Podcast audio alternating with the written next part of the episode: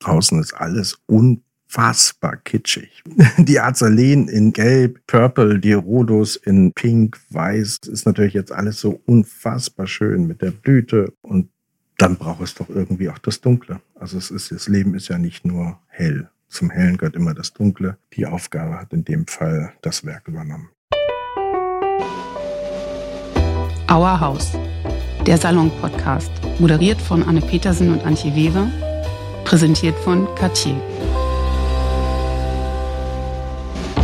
Herzlich willkommen zu einer neuen Folge von Our House. Ich bin Anne Petersen, ich leite Salon, das Magazin für Gastlichkeit, Design und Kultur. Und ich spreche heute mit Julia und Rick Reinking über einen ganz besonderen Ort, eine Immobilie, die ihr Leben verändert hat. Nämlich die ehemalige Sommerresidenz des Hamburger Kaufmanns Georg Fester im Wendorfer Villenviertel. Zehn Hektar Land vor den Toren Hamburgs. Und ich würde mal sagen, im besten Sinne ein Lost Place.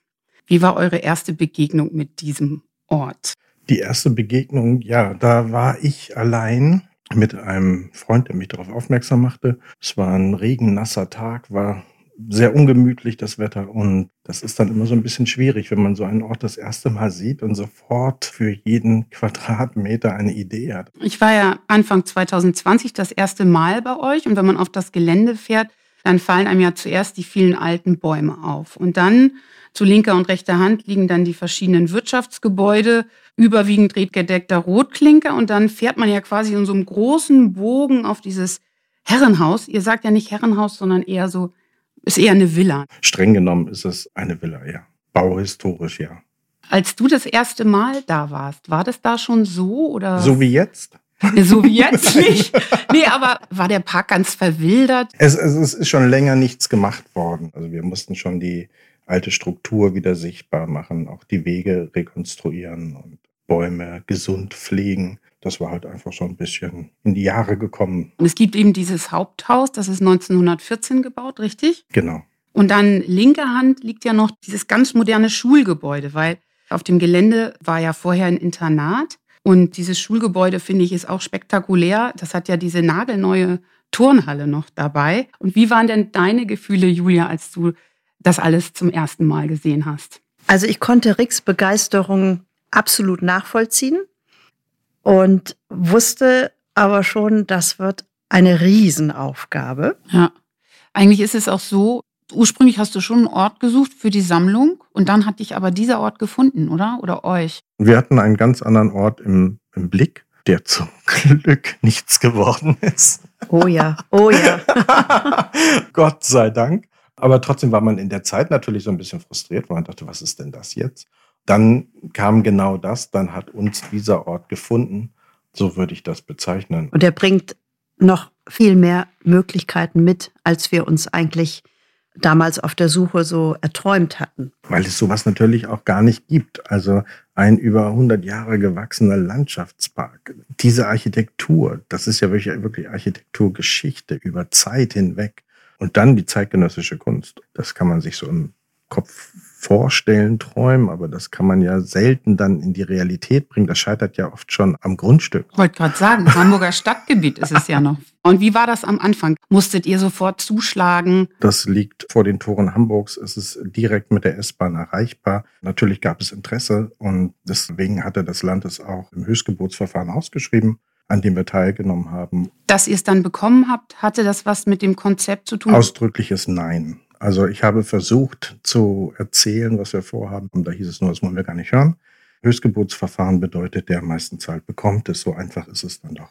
Gut, also nun habt ihr es und ich glaube, jetzt ist doch nochmal interessant zu hören, wie sah das zu dem Zeitpunkt aus? Ich bin ja selber Internatskind und habe mich ein bisschen an meine Schulzeit erinnert gefühlt. Es war eben wirklich ein internatlich genutztes Grundstück und wir haben alles dran gesetzt, um auch diesen Behördenscham wieder zu entfernen. Man hat die Haustür aufgeschlossen, also die Haupttür, und hatte ungefähr 1,50 Meter bis 2 Meter Raum. Und dann stand man auch schon vor den Pissoirs und den zusätzlich verbauten WCs.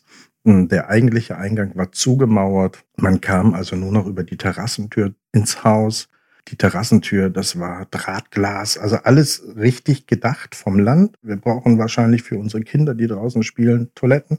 Wir brauchen wahrscheinlich Drahtglas in den Fenstern, weil wenn die wilden Kinder dagegen hauen, dann das Glas springt, dann dürfen die sich nicht verletzen. Also alles richtig gedacht, aber ähm, sowas zieht sich dann durchs ganze Haus. Also Nadelfilz, die Rundbögen waren mit Regips zugemacht, das Farbkonzept eigensinnig, also es war alles in Gelb gestrichen und dann mit Latexfarbe auf Raufaser. Also es gehörte eine Menge Fantasie dazu, diesen alten Charme zu sehen.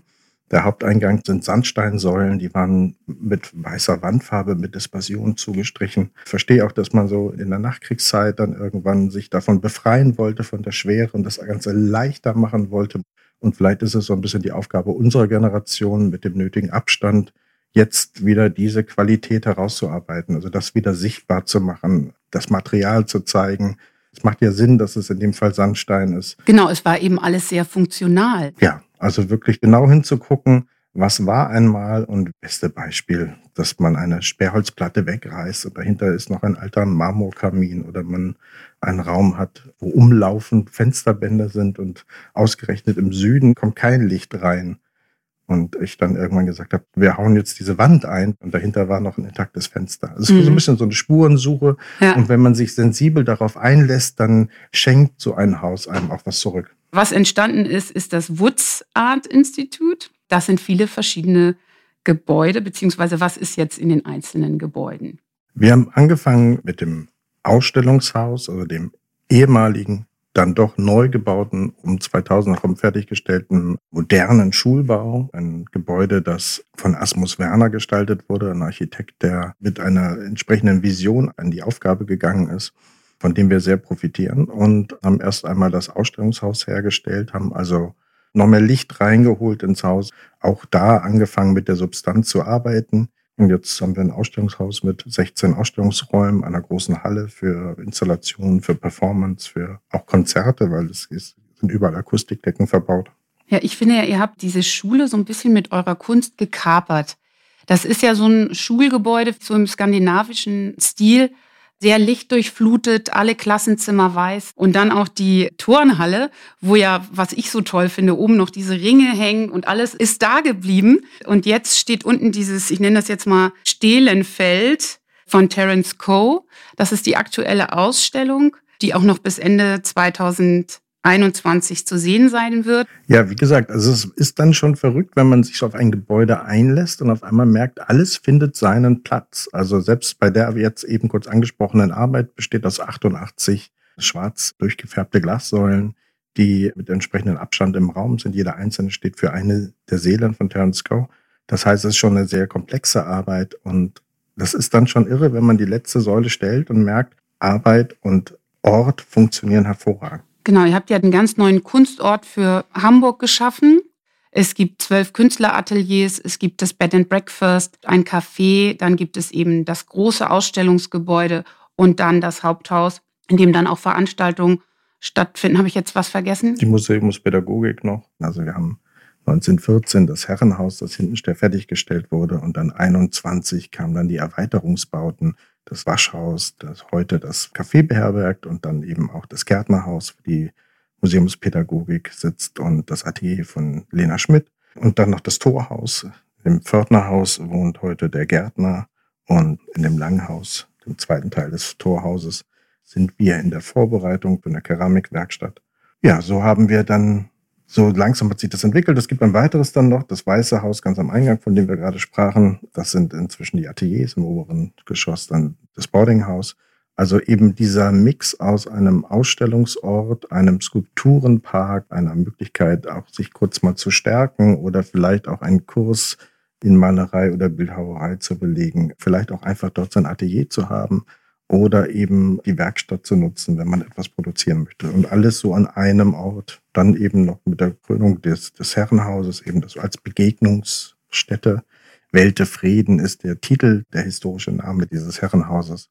Das steht für Wohlzufrieden. Und genau das schafft der Ort. Der Ort mhm. hat eine gewisse Magie man kann uns leicht erreichen mit der S-Bahn. Unter einer halben Stunde ist man bei uns und geht dann diesen, diesen so halb rund um den Mühlenteich herum, kommt dann bei uns oben an und tatsächlich öffnet sich so eine Welt. Man hat, wenn man Künstler ist, die Möglichkeit, über das Atelier einfach diese Energie zu atmen, zu leben und in Ruhe seinem Werk nachzugehen. Auf der anderen Seite aber auch einfach als Besucher die Kunst zu erfahren und zu besuchen. Immer mit einer maximalen Freiheit. Das heißt, kein Zwang. Ich kann mich der Kunst annähern, ich kann aber zum Abkühlen sozusagen auch wieder in den Park und dann wieder zurück in die Kunst. Oder einfach nur Picknick machen. Oder einfach nur einen Kaffee trinken. Genau, und ihr hattet ja jetzt während Corona einen Gast. Tim Steiner war einige Monate bei uns. Tim ist die Arbeit, die Rick vor einigen Jahren erworben hat für die Sammlung. Und Tim trägt ein Tattoo auf seinem Rücken. Das ist die eigentliche Arbeit. Und er war für ein halbes Jahr bei uns, weil er nämlich eigentlich in Tasmanien im Museum hätte sein müssen, als Europäer aber nicht dorthin zurückreisen konnte wegen Corona. Und wir die Vereinbarung getroffen hatten, dass er bei uns im Weih sein kann und sich jede Nacht per Livestream in der australischen Zeitzone der Öffentlichkeit zeigt über den Online-Stream. Und das war eine sehr, sehr spannende Zeit, weil er natürlich einen ganz anderen Tag-Nacht-Rhythmus hatte als wir.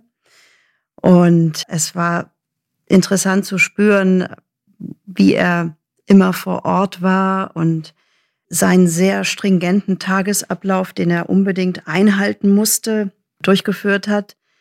Der brauchte auch eine maximale Konzentration, um das nächtliche Sitzen wie lange hat er dann da immer gesessen? Sechs Stunden. Immer um Mitternacht ist er auf seinen Sockel gestiegen oder hat sich auf seinen Sockel gesetzt.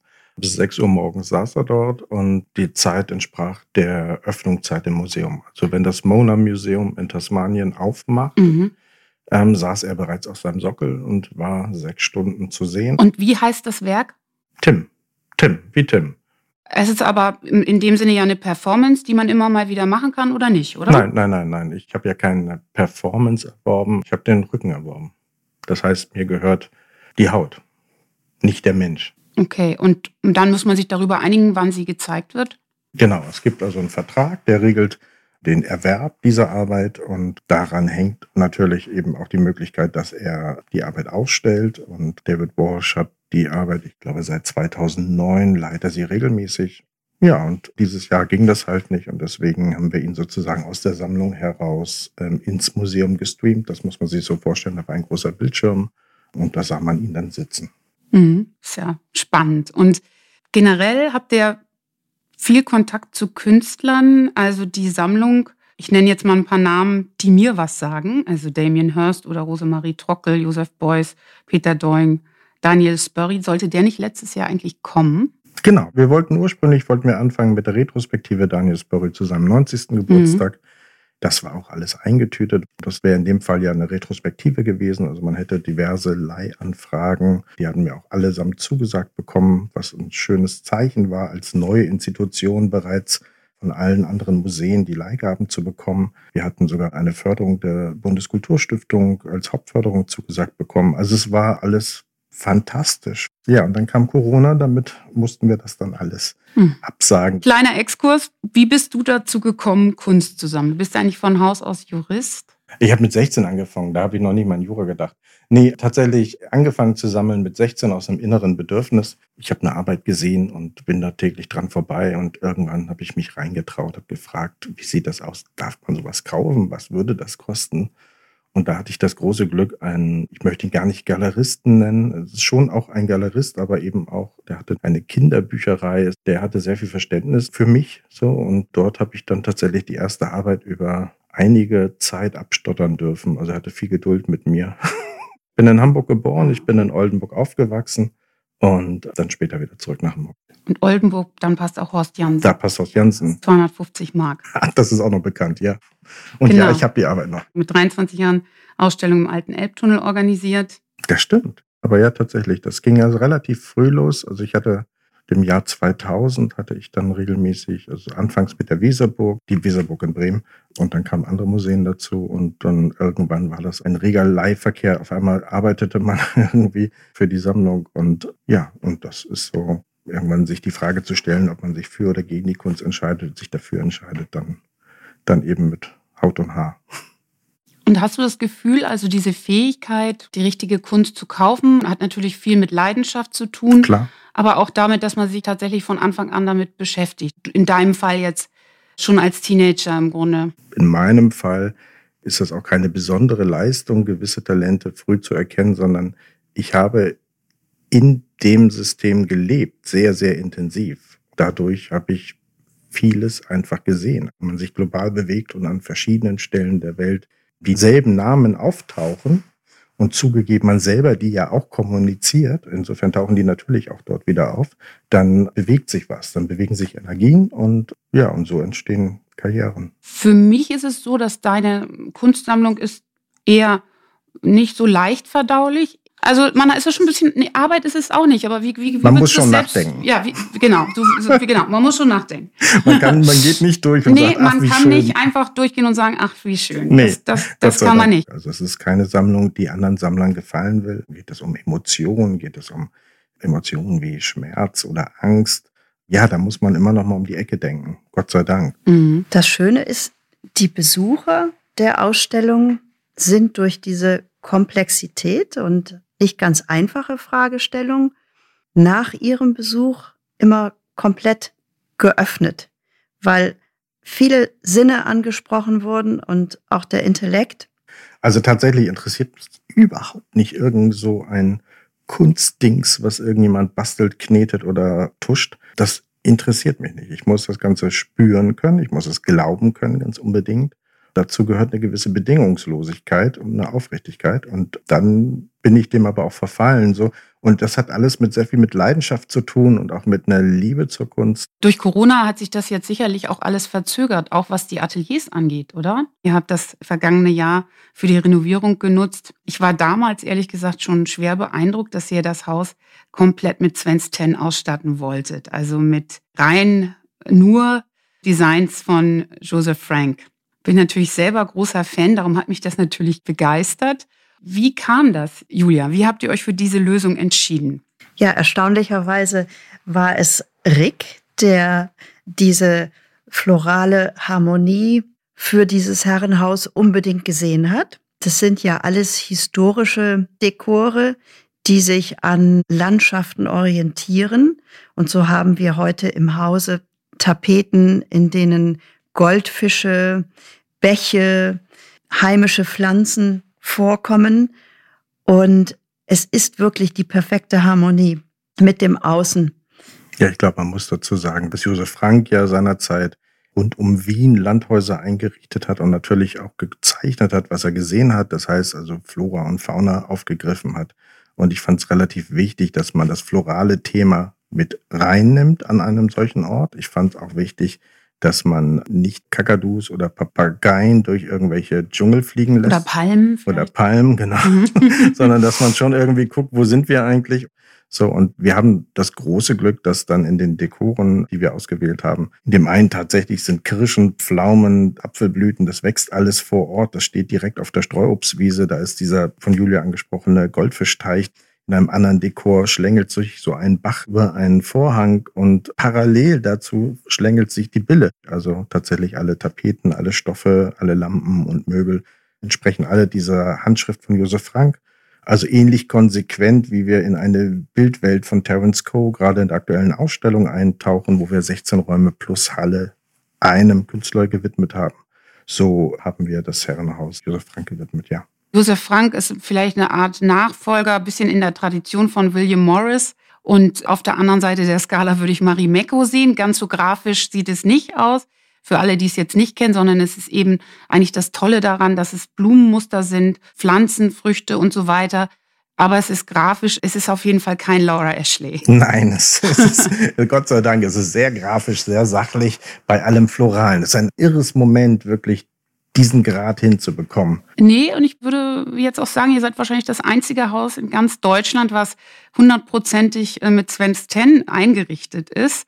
Und wie lief das ab? Seid ihr nach Stockholm gefahren, habt euch die Tapeten ausgesucht? Ja, wir haben einen Trip nach Stockholm gemacht und sind in das Universum von Svensk Ten eingetaucht. Und dann sind zwei Inneneinrichterinnen von Svensk Ten für einen Tag zu uns gekommen. Das Haus hat ja sowieso schon sehr viel eigenen Charakter. Im oberen Stockwerk viele lackierte Holzoberflächen und dann im unteren Stockwerk Kachelöfen, verschiedene Kamine und dann diese dunkle Holzvertäfelung. Also wir haben die an einem sehr, sehr frühen Punkt den Denkmalschutz eingeladen. Natürlich finden die das super. Die haben normalerweise andere Probleme. Können wir bitte irgendwie die ganzen Elemente, die ganzen späteren Einbauten rausnehmen und wieder die alte Besucherführung herstellen? Dann sind die natürlich dankbar.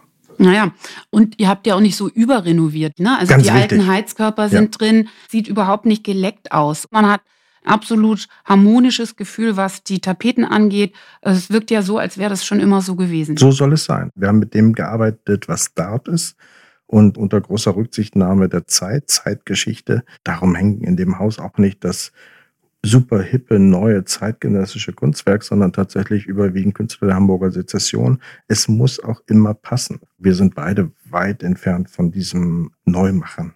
Die Qualität der Architektur herausarbeiten, vielleicht sogar an einzelnen Punkten nochmal zu höhen, wie so Glanzlichter, aber mehr auch nicht.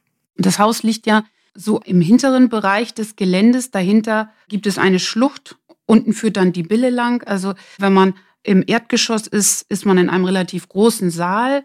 Die Sprossenfenster öffnen sich dann in den Garten. Da gibt es auch noch mal so ein kleines Gartenzimmer, was ja auch eine sehr schöne Sven's Tent-Tapete hat. Es sind vier ineinandergreifende Säle und einer dieser Räume hat tatsächlich diese Gräsertapete sind alles Handdrucker. Also es ist dann wirklich auch vom Druckverfahren wahnsinnig schön. Man sieht, dass der Fettanteil in der Farbe unterschiedlich anzieht. Und das sind aber alles Gräser, die dann tatsächlich auf der Wiese, auf der Grasfläche, die man danach dann sieht, wenn man durch die Butzenfenster guckt, das sind alles Gräser, die dort auch stehen. Genau, und keine Angst vor Tapete, würde ich sagen, ist jetzt euer Motto, wenn man sich die Räume anschaut. Ja, ich glaube ganz unbedingt, nicht nur eine Wand. Das ist ja so eine moderne Entwicklung, dass Leute dann mit einer relativ schönen Tapete dann sagen, wir machen eine Wand im Raum. Das funktioniert. Unsere Meinung, glaube ich, inzwischen bei Josef Frank überhaupt nicht, sondern man muss schon in diese Welten eintreten. Ich habe auch gemerkt, wenn man Räume hat, die hintereinander liegen, es schadet nicht, mit, der, mit derselben Tapete weiterzumachen. Hm. Das gibt nochmal einen ganz anderen Blick und man ist wirklich in einem Universum ohne davon überladen zu sein. Ja, es sind ja relativ viele Räume in dem Haus. Wie nutzt ihr die jetzt in Zukunft? Also im Souterrain-Bereich werden wir Abendveranstaltungen ermöglichen können. Der entscheidende Aspekt ist, glaube ich, dass wir das Haus natürlich öffnen wollen. Wir treffen heute immer noch Anwohner, die ihr ganzes Leben in Rheinbeck und Wentorf leben und bis heute noch nicht, noch nicht auf der waren. Anlage waren. Mhm. Also der Park wurde angelegt von Rudolf Jürgens. Und der war natürlich wie viele Gärtner seiner Zeit von England geprägt und eben Anhänger dieser naturnahen Gestaltungsform, das, was man, finde ich, natürlich auf einer größeren Skala und 100 Jahre vorher angelegt, hat so ein bisschen Jenisch-Park-Gefühl. Ja, er hat tatsächlich auch für Jenisch gearbeitet. Er hat auch den Warburg-Park gestaltet. Es war wirklich 1897 verantwortlich für die Gartenschau in Hamburg. wir haben das große Glück, das jetzt erleben zu dürfen, was vor über 100 Jahren gedacht wurde. Aber wo ja klar war, dass Auftraggeber wie Ausführender es selber nicht erleben werden. Wir haben also Baumgruppen mit, mit Blutbuchengruppen, Trauerbuchen, Kieferngruppen, Lärchengruppen, alles in einem angelegten Park. Natur war, hat Jürgens das ja genannt, also dass die Bäume, ich glaube, so angepflanzt werden, dass es so wirkt, als würden sie im Wald auch Nachbarn sein. Genau. Wir haben oben das Plateau mit einem von Menschenhand und mit Menschenverstand gestalteten Landschaftspark, Landschaftsgartenpark und im hinteren Teil holt sich die Natur die Gestaltungshoheit. Hinter den Rodos wird es dann wild und da kommt da, dann, wo die Rehe wohnen. Da, wo die Rehe wohnen, genau. mhm. genau. Da kommt der verwildete Teil der Anlage und da ist der Mensch dann nur noch für Wegeführung, Treppen oder Brücken verantwortlich. Ja, der Park hat ja auch diesen schönen Teich. Ja, der ist tatsächlich auch noch nicht saniert. Also das, äh, der Teich ist ein ähm, Freischwimmbad, 1914 angelegt. Derzeit ist es das Zuhause von knapp 1000 Goldfischen und mittelfristig muss man natürlich ran, weil man sieht jetzt schon, dass alter Beton abplatzt und das Wasser an den Stellen aus. Genau, und die Goldfische, die sind ja nicht von euch ausgesetzt, sondern die hat irgendjemand anders irgendwann mal da ausgesetzt. Die haben da wahrscheinlich einige Dekaden schon gelebt und sich immer ordentlich vermehrt. Mhm. Und irgendwie müssen sie sich dort sehr wohlfühlen. Ja, ich habe immer die romantische Idee von so einem Jungen oder einem Mädchen, das mit seinen beiden Goldfischen da hinten hingegangen ist und der Rest ist Geschichte. Als ich das letzte Mal da war, da war das Café noch nicht fertig eingerichtet, aber der Boden war komplett mit Leichensäcken bedeckt. Das sah so aus, als ob da gerade NDR Tatort Vielen gedreht Dank für wird. den. ja, ja, das stimmt. Äh, Super Überleitung, genau. So ist das bei einer Kunstsammlung. Da kommen manchmal Kisten an, da kommen manchmal mehrere siebeneinhalb Tonner in einer Perlenkette vorgefahren, die dann irgendwie Teile einer Skulptur ausladen, die dann mit Radladern über die Anlage verteilt werden. Oder eben es kommt auch mal eine Installation an, die in der Transportversion dann eben 60 Leichensäcke bedeutet, die dann natürlich in der Zeit des Aufbaus halt überall rumliegen, überall. Mhm. Und, und was war's? Das war eine Installation von Lars von Trier. Du hast sie dann in der Lagerversion kurz vor dem Aufbau erlebt, die jetzt inzwischen aufgebaut ist und die unterirdisch unter dem Weih existiert in einem permanenten Raum. Ist das ein Raum, den ihr dafür ausgehoben habt oder war das ein Kellerraum, der vorhanden war? Man geht also die Treppe runter, geht an dem Magazin vorbei und ganz, ganz am Ende des Ganges, linke Hand, liegt dann jetzt dieses Kühlhaus. Mhm. Und wie heißt die Arbeit? The House that Jack Built. Es ist ähm, das Tor zur Hölle, ja. Mhm. Da bin ich gespannt. Da bin ich jetzt diese Woche nicht gewesen. Da muss ich noch mal vorbeigucken. In der glaub ich. Tat, man sieht es, wir sind jetzt im Mai, das heißt, wir haben jetzt die Rhododendronblüte und draußen ist alles unfassbar kitschig. Wir reden von riesigen Rhodo-Anlagen, die, Die in- Azaleen. die Azaleen in Gelb, Purple, die Rhodos in Pink, Weiß. Was ich aber sagen möchte, das ist natürlich jetzt alles so unfassbar schön mit der Blüte und, und dann haben wir noch vor dem Gärtnerhaus diesen Bauerngarten mit all diesen fantastischen Blumen und dann braucht es doch irgendwie auch das Dunkle. Also es ist, das Leben ist ja nicht nur hell. Zum Hellen gehört immer das Dunkle. Die Aufgabe hat in dem Fall das Werk übernommen. Ja. Mhm. Ein Ratschlag für den Umgang mit Handwerkern oder Architekten? Ja, das hat auch was mit Glück zu tun, den richtigen zu finden. Wir haben ja mitunter Handwerker, die feiern hier schon ihre Jubiläen. Ich glaube, der gegenseitige Respekt, das, das Verständnis, wir sind bestimmt keine Machtmenschen. Ich glaube, wir freuen uns darüber, dass das vorangeht. Das überträgt sich dann auch auf die Handwerker, auf die Guten. Und denen geht man dann einen längeren Stück des Weges. Wir haben das große Glück, dass alle Handwerker das Projekt lieben, sich aber auch wohlfühlen. Das gehört auch zu dem Miteinander. Also wir möchten auch nicht ein Ergebnis haben, das uns an schlechte Erfahrungen oder schlechte Zeit denken lässt. Und jeder, der hier war, hatte auch eine tolle Zeit. Das überträgt sich energetisch sowieso. Mhm. Und habt ihr euch über irgendwas gestritten? Gab es irgendeinen Punkt, wo ihr euch nicht einig wart? Das ist eine gute Frage. Was lachst du so? ich hätte jetzt gesagt, wir streiten uns nie, aber erzähl doch mal. Ja, nein, nein, ich wollte eigentlich auch darauf hinaus, weil das ist natürlich eine immense Aufgabe für ein Ehepaar. Diese Lebensaufgabe, die ja nicht nur aus der Renovierung von historischen Häusern besteht, sondern aus der Erstellung eines Kunstinstituts mit all seinen Anforderungen. Und alleine könnte man das, glaube ich, auch nicht schaffen. Jeder von uns hat Qualitäten, die der andere nicht so stark ausgeprägt hat. Ich bin manchmal dünnhäutig, weil ich dann ungeduldiger bin, weil ich denke, wir müssen die und die Maßnahme erledigen. Und dann sieht man, das dauert dann doch nochmal und dauert dann doch nochmal und dauert dann doch nochmal. Da bin ich dann doch ein bisschen ungeduldig. Mhm. Aber wie Julia auch gesagt hat, ihr habt da nicht einfach nur ein Haus gekauft, sondern Nein, das ihr habt euer Leben eigentlich auch verändert. Ein Freund von mir kam an, hat sich lachend auf den Boden geschmissen und hat gesagt, das ist keine Immobilie, das ist ein Dorf. Was willst du Bürgermeister werden? ja, es ist eine komplexe Aufgabe. Wir lernen jeden Tag von unseren Malern, von unseren Tischlern. Am Ende des Tages sind wir wahnsinnig froh, dass wir alles Menschen haben, die in ihrem Thema eine Leidenschaft haben. Man kann bestimmt, man kann an so einer Aufgabe brechen. Ich würde sagen, uns hat die einfach nur noch einmal mehr zusammengeschweißt. Wo sieht man für sich seine eigenen innersten Werte? Und das berücksichtigt man und dann nimmt man Rücksicht füreinander, aufeinander. Und dann kann man an so einer Aufgabe wirklich ja, doppelt gestärkt daraus hervorgehen. Also was treibt euch da? Tja, das ist irgendwie so eine innere Mission, glaube ich, die wir beide teilen. Man möchte was mit seinem eigenen Leben anfangen, was sinnhaftig ist. aber andere daran teilhaben lassen. Wir, wir denken da eigentlich gar nicht so viel drüber nach. Wir machen es einfach. Ja, ich glaube, das ist auch der Punkt, wenn man in unserer Zeit heute, und da läuft einiges schief, gesellschaftlich, auch kulturpolitisch, da läuft einiges schief. Wir könnten uns jetzt hinstellen und könnten jammern und meckern. Oder wir machen einfach, weil wir davon überzeugt sind, dass es wichtig ist, auch einer nachwachsenden Generation sowohl etwas über Natur als eben auch Architektur, als eben auch Kultur und Kunst und Musik und Literatur zu vermitteln. Und wenn wir einen Ort haben, an dem das alles zusammenkommen kann, wo ich dann als junge Familie vielleicht meinem Kind ein bisschen was über Kunst erklären kann, aber auch vielleicht ein bisschen was über die Bäume, die dort stehen. Wenn ich eine Situation schaffe, die ich erreichen kann, auch als junge Familie, die sich vielleicht kein Auto leisten kann, die aber zu uns kommen kann, so, dann ist es schon eine Öffnung. Mhm. Und Ateliers kann man auch noch mieten. Ja, klar. Sind noch Klar. welche frei. Und Seminargruppen können auch kommen und Veranstaltungen im Herrenhaus sind auch möglich. Und dann könnt ihr Ausstellungsbesucher empfangen. ja, Vielen Dank an Julia und Rick. Danke dir, liebe Anne. ganz lieben Dank.